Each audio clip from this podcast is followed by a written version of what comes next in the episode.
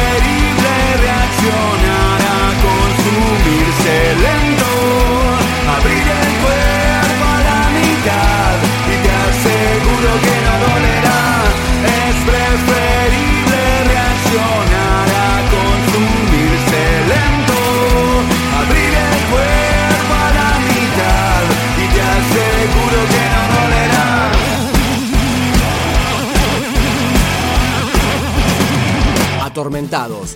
Dios los cría.